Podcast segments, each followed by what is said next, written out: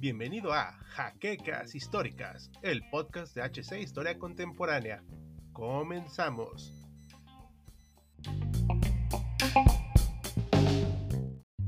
Finales de la conocida era victoriana, un periodo bastante importante en toda Europa, y me atrevo a decir en todo el mundo, donde la ciencia buscaba converger con el progreso, donde se empezó la creación del obrero, donde el burgués se extendió formando fábricas, donde se formaron los sindicatos, donde se masificó y popularizó las artes y la cultura hacia nuevos sectores.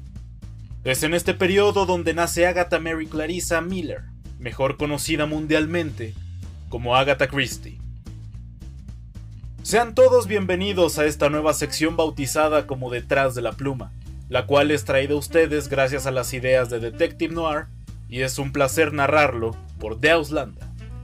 Una sección que recorrerá la vida, obra, contexto e influencia de los autores y escritores que todos amamos y recordamos.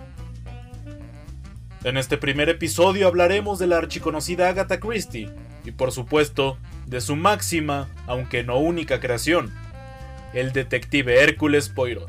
Por favor, disfruten este material. Como se dijo en la introducción, Agatha Marie Clarissa Miller nació el 15 de septiembre de 1890 en la zona costera de Torquay, en la Inglaterra victoriana. Este periodo debe su nombre a la coronación de Victoria I en 1837 con la muerte de su padre Guillermo IV, la cual culmina en 1901 con la muerte de Victoria siendo Eduardo VII el siguiente en asumir el trono.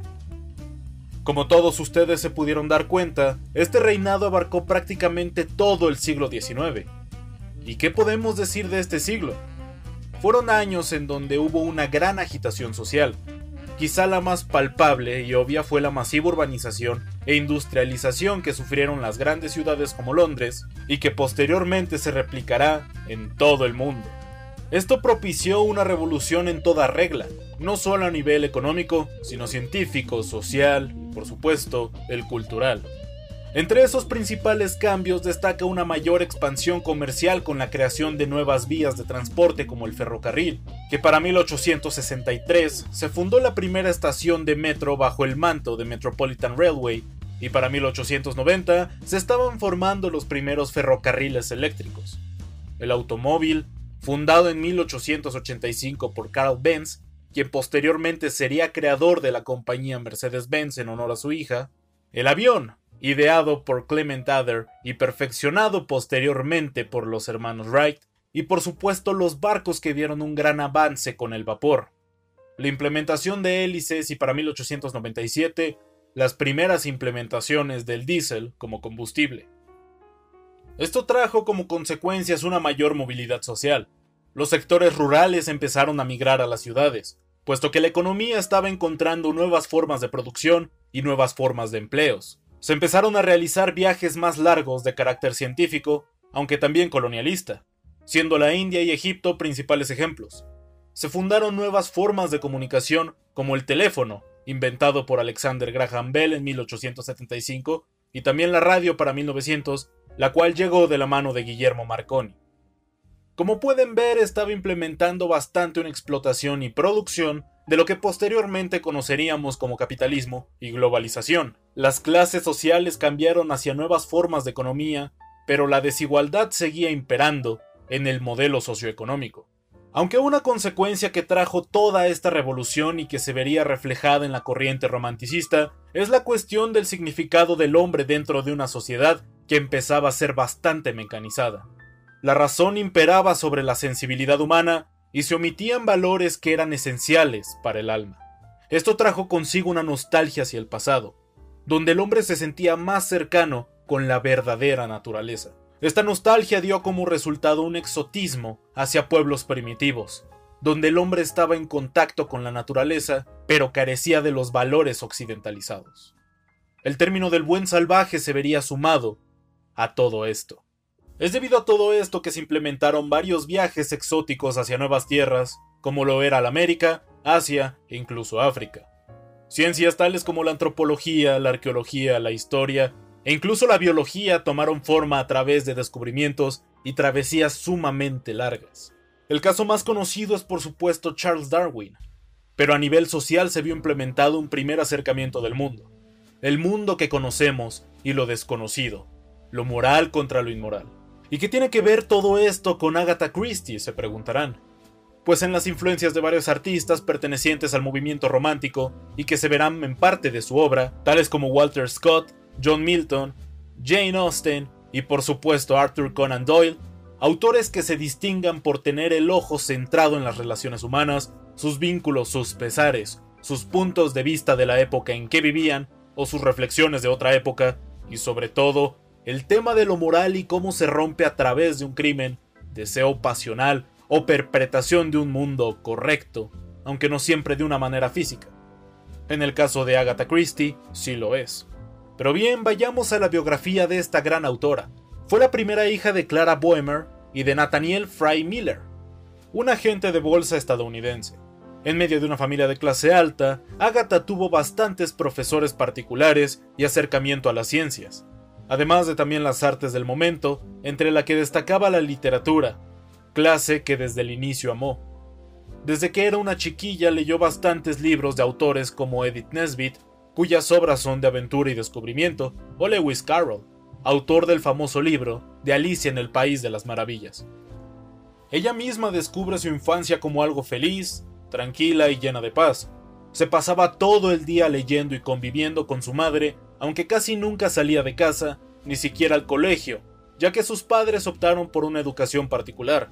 Esto conllevó a la pequeña a inventarse sus propias historias y por supuesto sus propios amigos, como es natural. Unos primeros cuentos de ella son La Casa de la Belleza, que posteriormente reescribiría nuevamente bajo el título de La Casa de los Sueños, y La llamada de las alas, un cuento corto. Para 1901 Agatha contaba con 11 años.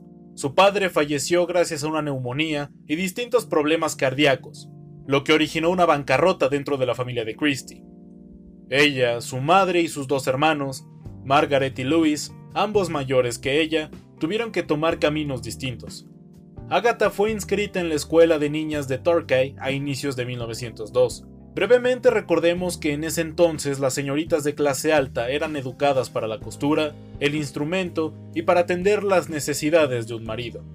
La máxima aspiración para ella debía ser encontrar un marido de clase alta que las mantuviera. Agatha no pudo adaptarse a esto. Aunque sí le gustaba salir de fiesta y conocer jóvenes, Agatha no se pudo adaptar a estas ideas, ni tampoco al comportamiento de las otras niñas, por lo que la tuvieron que trasladar al Colegio de París en el año de 1905. Haremos un pequeño salto de tiempo 5 años hacia el futuro, 1910, inicios del siglo XX. Estamos al final de la época eduardiana, un periodo relativamente corto el cual comprende de 1901 al propio 1910. ¿Qué conocemos de este periodo? Pues estamos en el preludio de la Primera Guerra Mundial y de la época de las independencias. Inglaterra, al ser la superpotencia del momento, tenía bajo su dominio diversas colonias. Se vio envuelta en varias revoluciones y guerrillas como lo fue la Guerra de los Boers, que fue un enfrentamiento entre Sudáfrica y los ingleses. Pero la política británica estaba sufriendo diversos cambios, también entre los que se destaca la formación de sindicatos para protección del trabajador la subida al poder de los liberales y del Partido Laborista, y por supuesto, las protestas de las mujeres por más derechos. Agatha Christie, en medio de todo eso, volvió a su pueblo para estar junto a su madre, quien en ese momento se encontraba enferma. Christie, para consolar a su madre y poder pasar más tiempo juntas, decide hacer una travesía al Cairo, Egipto. ¿Le suena familiar? Así es, es aquí cuando se inspiró para crear su novela, Muerte en el Nilo. ¿Se acuerdan cuando les comentamos que era a partir del siglo XIX cuando se empezaron a crear los viajes de exploración y exotismo hacia un pasado? Pues es a inicios del siglo XX cuando Egipto, parte del protectorado británico, se convierte en un destino sumamente popular para los viajeros y antropólogos también. Es a partir de esa moda que George Lucas crea el famoso y mítico Indiana Jones, que por si no lo recordaban, está ambientado a mediados de los años 30. Aunando un poco más en este tema, ¿Sabían que Indiana Jones está a su vez basada en ciertas series y películas? Surgieron fenómenos como King Kong, el mítico Flash Gordon, El secreto de los Incas, Tesoro de la Sierra Madre, entre muchos otros. también se dio un auge en un subgénero popularmente llamado subgénero del mundo perdido. ¿En qué consistía? Básicamente en un encuentro de dos mundos. En este caso aplica el mundo civilizado contra el mundo salvaje, poniendo las palabras de Darwin y los antropólogos evolucionistas. Pues bien, Agatha Christie fue parte de este fenómeno que retrató algunas de sus novelas. Egipto, al ser centro de mirada de muchos curiosos, empezó a formar travesías y hoteles. Muchos consideran estos años como la Belle Époque egipcia, ya que diversos artistas, aristócratas y eruditos solían frecuentar sus tierras y al mismo tiempo hacer relaciones, bailes y por supuesto fiestas. Agatha, hospedada en el Hotel Old Cataract, visitó una buena cantidad de complejos arquitectónicos, aunque muchas veces se enfrascaba más en las fiestas, el alcohol y en los hombres, aunque más tarde volvería. Este viaje duró alrededor de tres meses. A su vuelta a Torquay, Agatha frecuentaba bastante las fiestas y las reuniones. Estaba en plenos veintes. Mantenía relaciones con diversos hombres, que muchas veces solo eran de una noche, y se divertía de lo más lindo. De hecho, es en una de estas fiestas, en 1912, cuando conoce un aviador de la Royal Flying Corps llamado Archibald Christie. Así es, su futuro marido. Se cuenta que fue amor a primera vista, con el comienzo de un baile que al final duró toda la velada. Y al parecer así fue, ya que al poco tiempo decidieron casarse. De hecho, la madre de Agatha se opuso tajantemente a los planes de la boda, ya que Archibald no tenía nada de dinero y la situación de ellas tampoco era muy esperanzadora. Aún así, Agatha decidió ignorarla. Pero, adivinen qué año es. 1914.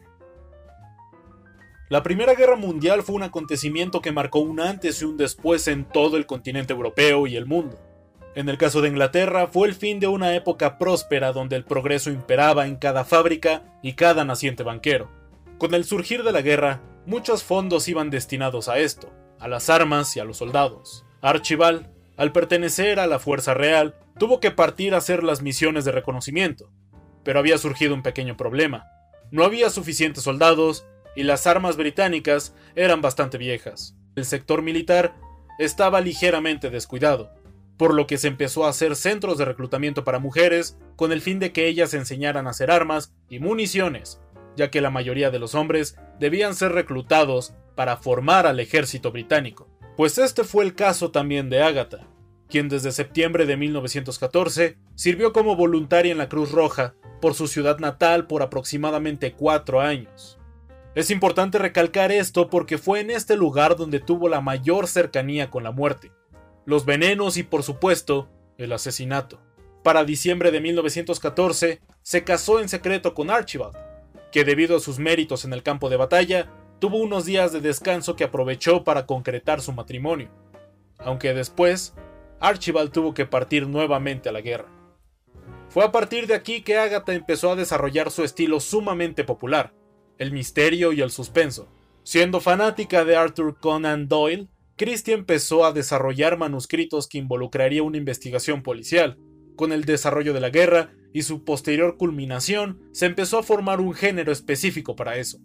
Los crímenes y los horrores de la guerra hacían que los civiles desearan medios para entretenerse. Surgieron las revistas pulp, los libros de bolsillo y por supuesto el género Hodinit, que es una contracción de la frase Who has done it? ¿Quién lo ha hecho? De 1916 a 1918, y con la llegada de su marido de la guerra, Agatha se dedicó por completo a la escritura, Recordemos que anteriormente Agatha había escrito ya varios relatos bajo el seudónimo de Monosílaba, pero lamentablemente las editoriales del momento no se las aceptaron. Pero no dándose por vencida, decide escribir una novela como referencia a sus experiencias de la guerra. Una de estas experiencias fue la situación de los campos de refugiados belgas que ocupaban buena parte del país británico. Hércules Poirot nació de ese contacto con los refugiados. En un inicio, los británicos pensaban que la guerra solo iba a durar unos cuantos meses, por lo que cuando Alemania invadió Bélgica, ellos aceptaron a los refugiados. Pero la guerra terminó prolongándose por cuatro años y los belgas eran cada vez más. Ocupaban comida, techo y recursos de un país que estaba limitado, por lo que el odio hacia ellos se acrecentó. Lastimosamente, apenas concluida la guerra, los obligaron a regresar a su país. Pero volviendo a nuestra escritora, para 1918 ella ya tenía listo su primer manuscrito, presentando al detective belga. Su esposo y ella vivían en un pequeño departamento en Londres, y estaban esperando una hija, Rosalind, quien nació a finales de 1919. Pero oh sorpresa, un editorial había aceptado la primera novela de la autora. El mundo para 1920 conocería por primera vez a Hércules Poirot en el misterioso caso de Styles. El libro resultó ser un completo éxito en todos los aspectos, por lo que la editorial contrató a Christie para cinco misterios más. Entre 1920 y 1923 escribió dos nuevas novelas, El misterio del señor Brown y Asesinato en el campo de golf, novelas que gozaron de un éxito considerablemente grande. Es también en este lapso de tiempo cuando decide viajar por el mundo junto a su esposo, aunque sin su hija Rosalind. Esto, y aunado a su constante escritura, hicieron que la relación entre ella y su hija no fuera para nada cercana, caso contrario al que ella vivió con su madre. Aún así, su escritura seguía fluyendo y fluyendo. Agatha a través de sus libros se dedicó a crear nuevos detectives e investigadores, no solo a Hércules Poirot, aunque he de aclarar que sí fue el más usado y por supuesto el más popular. Entre los principales detectives destacan Tommy y Tuppence Beresford, que aparecieron por primera vez en El misterio del señor Brown, Miss Marpy, aparecida por primera vez en Muerte de la Vicaría del año de 1930, Coronel Race, que aparece en Cianuro Espumoso de 1945, y entre muchos otros. Agatha en tan solo cinco años se había vuelto sumamente popular. Fue gracias a sus novelas que en 1929 se formó un grupo londinense denominado The Detection Club, el Club de la Detección. ¿Y en qué consistía el susodicho club? Pues básicamente fue en la imposición de una serie de reglas y normas que todo o todo escritor de novelas policíacas debía seguir al pie de la letra por respeto al juego limpio y a sus seguidores. Entre estas reglas se destacaba la solución de los misterios o enigmas debe ser necesaria para resolver el conflicto central. El detective debe usar su ingenio y su habilidad para resolver el enigma en un contexto concordante con la historia. La solución del problema debe ser solo parcialmente encubierta por el escritor, no se deben usar circunstancias improbables o inusuales, como supercriminales, venenos desconocidos, entradas o pasadizos secretos, coincidencias y casualidades afortunadas en la novela policial clásica. La justicia debe de ir de la mano del detective y debe aplicarse al final de la historia sobre el verdadero criminal. Pero vayamos un poquito atrás en el tiempo, concretamente en 1926, año en que sucede algo bastante trágico en la vida de nuestra escritora la muerte de su madre. Archibald se encontraba en el extranjero al momento del deceso, por lo que Agatha y su hija tuvieron que ir a Turkey, donde vivieron varias semanas. Aunado a eso, la relación entre Agatha y Archibald estaba bastante tensa, debido a sus constantes despreocupaciones del uno del otro. De hecho, la única vez que él fue a visitarla fue a mediados de 1926, fecha en que también se publicó el asesinato de Roger Ackroyd, solo para pedirle el divorcio. La razón, una mujer, la cual llevaba por nombre Nancy Neely. Es aquí cuando sucede algo sumamente curioso. Nos transportamos al 3 de diciembre de 1926. Archibald y Agatha se encontraban en su residencia en Berkshire. Las cosas estaban demasiado acaloradas, ya que ellos estaban manteniendo una discusión. Archibald, desesperado y furioso, salió de la casa rumbo a ver a su amante. Agatha también salió esa misma noche, dejando una carta diciendo que solo daría una vuelta. El 4 de diciembre, a 100 kilómetros de su casa, encontraron su automóvil cerca de la ciudad de Guilford. No era la única cosa, ya que en el lugar se encontraba también ropa y credenciales. A los tres días de su desaparición, era una noticia a nivel nacional. Los periódicos especulaban sobre un homicidio, un suicidio e incluso una desaparición. Más de 10.000 personas formaron grupos de búsqueda en diversos sitios del país, reflejando la popularidad de la autora. Fue hasta el día 11 cuando por fin apareció en un hotel de la ciudad de Harrogate, lugar donde se había identificado como Teresa Neely. Así es, el mismo apellido del amante de su marido. Lo curioso es que ella lucía perfectamente normal y tranquila. No recordaba nada de lo acontecido y tampoco recordaba a su esposo o tan siquiera a ella. Pero el divorcio no se detuvo. En 1928 Archibald se casó con Nancy, mientras que Agatha y su hija Rosalind se mudaron por un tiempo a las Islas Canarias, en tierras españolas. Aunque sus viajes no terminaron aquí, ni mucho menos. Abandonando de nuevo a su hija, la escritora quiso partir hacia Irak, concretamente a Bagdad y la ciudad antigua de Lur. Así que sin pensarlo dos veces tomó un tren y partió rumbo a una nueva aventura. El nombre del tren era Orient Express. Otra experiencia personal que más tarde se convertiría en novela. Ven el papel fundamental de la arqueología, ¿verdad? Pues en el viaje y descubrimiento hacia las antiguas civilizaciones no acabó ahí. Hizo bastantes travesías rumbo a Estambul, Irak y nuevamente Egipto. De hecho, fue en 1930 en la ciudad de Bagdad donde conoció a su futuro segundo marido, el arqueólogo Max Madowan. Juntos visitaron distintos lugares como Mesopotamia, donde tomó buena fuente de la inspiración para su novela Asesinato en Mesopotamia, o Egipto en 1933, lugar donde se inspiró para formar La muerte en el Nilo. Este matrimonio duró hasta la muerte de Agatha Christie. Pues bien, fueron varios viajes que realizaron ellos dos juntos. Se casaron en 1930, donde Agatha incluso empezó a aprender y a inmiscuirse un poco más en las excavaciones. Prueba de ello fueron sus experiencias en Siria, experiencias de la que llevaría a escribir un libro completamente arqueológico titulado Tell Me How You Live, que prácticamente era como un diario de campo. Su labor también consistía en limpiar artefactos y empezar a clasificarlos. Es aquí donde también aprendió a tomar fotografías, labor que fue sumamente popular a mediados del siglo XX. Cabe resaltar que es a partir de 1930 que empieza a publicar libros con una índole romántica bajo el seudónimo de Mary Westmacott. Entre sus principales obras de esta índole están Retrato inacabado, Un amor sin nombre, La rosa de sangre, Una hija es una hija, Lejos de ti esta primavera y La carga.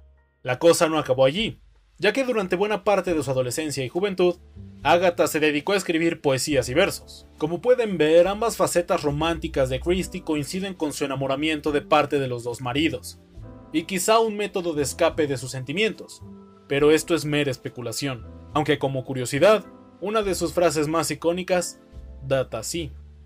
Cásate con un arqueólogo, cuanto más envejeces, más atractiva te encontrará. Sigamos con la historia. Si bien Agatha era feliz recorriendo el mundo al lado de su marido, la relación con su hija empeoraba día con día. Esto se acrecentó con el segundo matrimonio de Agatha. Pero para Agatha, el salir de viaje era sumamente embellecedor y saludable para su mentalidad. Pero sobre todo, el viajar era un medio para su inspiración y producción de literatura. En 1934 publicó Asesinato en el Expreso Oriente, quizá el libro más reconocido de su puño y letra. Para 1936, ella y Malloway decidieron asentarse un tiempo en las tierras de Greenway, pero la calma no duraría mucho. 1939. Inicia la Segunda Guerra Mundial. Los alemanes invaden Polonia y Reino Unido junto a Francia le declaran la guerra a Hitler. Por un tiempo, Agatha fue nuevamente voluntaria en Torquay mientras su marido desempeñaba un oficio de traductor, pero con el pasar de la guerra, Agatha tuvo que transferirse a Londres donde fue voluntaria en la University Colleges of London, mientras su marido fue a trabajar como parte del Ministerio Aéreo al norte de África. A pesar de su dolor emocional, debido a los estragos de la guerra y el reclutamiento de su marido, fue la época de más prestigio en la vida de la autora. Entre sus libros más importantes de este periodo bélico destacan Diez Negritos, Maldad bajo el Sol, Cinco Cerditos, El caso de los Anónimos y, por supuesto, El misterio de Sans Souci donde el autor involucra directamente a un espía alemán. En fin, para resumir, fue en el periodo de la Segunda Guerra Mundial donde más libros escribió, con un total de 17. También fue en esa época donde empezó a desarrollar más a Miss Marple. En 1945 llega el final de la Segunda Guerra Mundial. Agatha vuelve a su casa en Greenway para reunirse con su marido y su hija. A pesar de estar en la cima del mundo literario, Agatha decide disminuir su ritmo de escritora, por su bien y el de su familia. Sin embargo, para inicios de la época de los 50 inicia su introducción al mundo teatral, siendo quizá la más famosa obra titulada como La ratonera, la cual duró cerca de 30 años en cartelera, siendo la obra teatral que más tiempo ha durado en cartelera de toda la historia. Ese mismo año fue nombrada miembro de la Royal Society of Literature y posteriormente nombrada como la Dama del Imperio Británico, ganó el Grandmaster Award, entre muchos otros galardones. Lamentablemente para la década de los 60, su salud se había deteriorado gravemente. En 1967 realizó su último viaje a Irán para unirse con su esposo en una excavación, pero en los 70 su salud ya era bastante grave y se enfermaba muy seguido.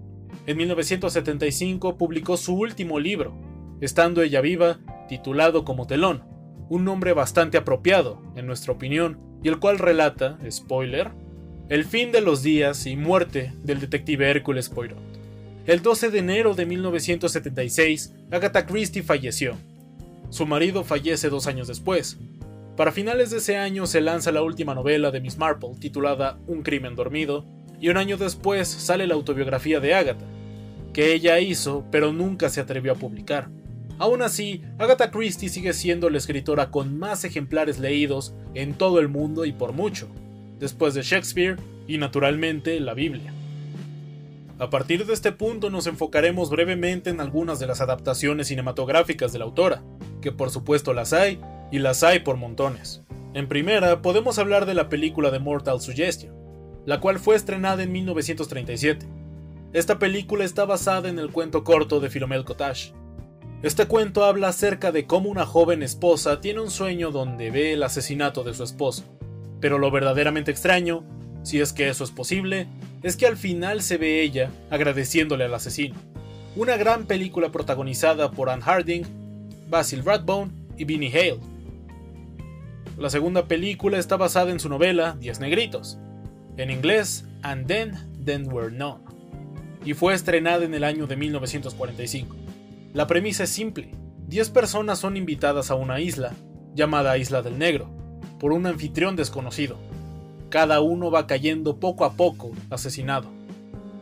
Avanzamos hacia 1947, y de nuevo nos topamos con el cuento corto de Philomel Cottage. Pero esta versión es una adaptación de una obra de teatro titulada Love from a Stranger al filo de las nueve como se tradujo al español, estrenada en 1933, que a su vez estaba basada en la novela de Agatha Christie. Y con esto demostramos que los remakes no son nada nuevo. Nuevamente avanzamos, concretamente hacia 1957. En cartelera se anuncia Witness for the Persecution, Testigo de Cargo, basada en la novela del mismo nombre. Básicamente es un drama judicial. Estuvo nominada a seis Oscars. En 1949 hubo una miniserie por parte de la BBC basada en la misma historia. 1964. La película Asesinato a Bordo, Murder Ahoy, se estrena en cines. Protagonizada por Margaret Rutherford, esta película relata cómo Miss Marple investiga la muerte de un tripulante de reinserción de delincuentes a bordo de un barco. Dirigida por George Pollock, como curiosidad esta actriz participó como Miss Marple en otras tres películas inspiradas en Agatha Christie. La mano asesina, Murder She Said, Detective con faldas, Murder at Gallop, Murder Must Fall, las cuales comparten también el mismo director, y Los Crímenes del Alfabeto, The Alphabet Murders, estrenada en 1965. En ese mismo año sale a la luz un nuevo proyecto cinematográfico basado nuevamente en la novela de los Diez Negritos, esta vez protagonizada por Shirley Eaton, Hugh O'Brien, Leo Jen, Fabian y Stanley Holloway. Viajemos al año de 1971, con La Noche Sin Fin, The Endless Night, cuya sinopsis oficial dice así. Michael conduce un Rolls Royce para los acaudalados americanos que están de vacaciones por Europa, cuando conoce a Ellie, una encantadora jovencita estadounidense. Se atraen mutuamente y tienen una fe, pero son interrumpidos por una extraña y siniestra anciana, quien advierte a Ellie, vete ahora antes de que te hagan daño. En 1974 se estrena la primera versión de Asesinato en el Expreso Oriente, del director Sidney Lumet. Albert Finney actúa como Poirot, quien después de volver a Mesopotamia en el Orient Express, descubre que el millonario Samuel Ratchet es asesinado de varias puñaladas. El reparto lo completa Ingrid Bergman, quien ganó el Oscar a Mejor Actriz de Reparto por esta película, Lauren Bacall, Vanessa Redgrave, Sean Connery, Jacqueline Bisset, Anthony Perkins, Martin Balsam, Michael York o Richard Whitmark. Vamos con otra novela sumamente famosa estrenada en el cine. Hablamos de La muerte en el Nilo de 1978, con Peter Ustinov poniéndose en la piel del detective Hércules Poirot. Al año siguiente, en 1979, se estrena la primera película enfocada exclusivamente en Agatha Christie.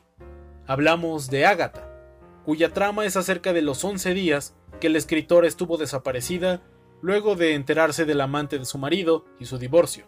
La actriz Vanessa Redgrave se pone en la piel de la escritora. A inicios de la década de los 80 se estrena la película El espejo roto, The Mirror Cracked, donde nos ponen de nuevo a Miss Marple, esta vez encarnada por Elizabeth Taylor como protagonista. Ella tiene que resolver un asesinato en medio de una grabación de Hollywood. En 1982 se estrena La muerte bajo el sol, Evil Under the Sun, dirigida por Guy Hamilton y protagonizada nuevamente por Peter Ustinov, en la piel de Hércules Poirot, quien se ve envuelto en un asesinato en un hotel y la investigación de un diamante falso. En 1983 se estrena Culpable de Inocencia, dirigida por Desmond Davis y protagonizada por Donald Sutherland. Otro año más, una adaptación más. 1984 se estrena el piloto de la exitosa serie Miss Marple, Un cuerpo en la biblioteca, The Body in the Library. Esta serie cuenta con 12 capítulos donde se relata cada una de las hazañas y misterios que Miss Marple investiga. De hecho, la escritora realizó 13 libros sobre ella. Damos un pequeño descanso de cuatro años y volvemos a la carga en 1988, año en que se estrena la película Una cita con la muerte, protagonizada nuevamente por Peter Ustinov como Hércules Poirot. Ahora este famoso detective viajará hacia Tierra Santa con el objetivo de estudiar las ruinas del lugar. En medio de la expedición, uno de sus acompañantes muere asesinado. Vamos a 1989, fecha en que se transmite el primer episodio de la serie Poirot, esta serie contó con 70 episodios divididos en 13 temporadas transmitidas de 1989 hasta el reciente 2013. En el nuevo milenio podemos contar con adaptaciones como Asesinato en el Express Oriente de 2001 y 2017, con Kenneth Branagh en la piel de Hércules Poirot, respectivamente. También está la más reciente y no muy conocida adaptación de Muerte en el Nilo, que fue estrenada en 2020 y protagonizada nuevamente por Kenneth Branagh y coprotagonizada por la actriz Gal Gadot. En el ámbito de series del nuevo milenio podemos contar con El misterio de la vía de ferrocarriles, una miniserie de tres episodios, Diez Negritos, otra miniserie de tres episodios, Witness for the Persecution, Ordeal by Innocence, The Pale Horse y Partners in the Crime. Todas estas series estrenadas a partir del 2015 para celebrar los 125 años del natalicio de la escritora.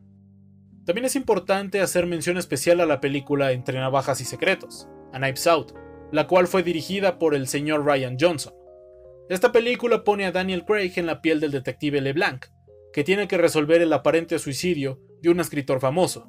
Si bien la película no menciona directamente el nombre de Agatha Christie o alguno de sus personajes más famosos, sí está fuertemente inspirada en la escritora y sus novelas, en especial en el asesinato de Roger Ackford, un detalle a tener en cuenta.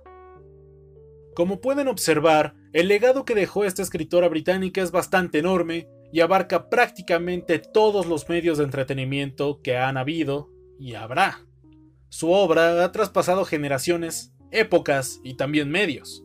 Como todo comenzó a partir de una experiencia de guerra, un ideal fue transmitido en lo que hoy conocemos como la reina del crimen y suspense. Hasta aquí el episodio inaugural de Detrás de la Pluma.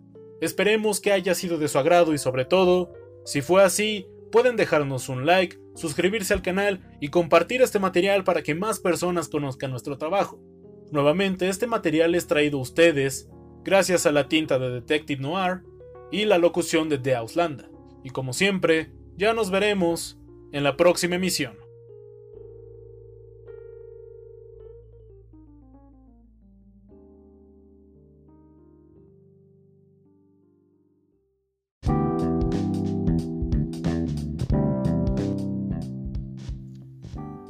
La siguiente semana en un nuevo episodio de Jaquecas Históricas, el podcast oficial de HC Historia Contemporánea.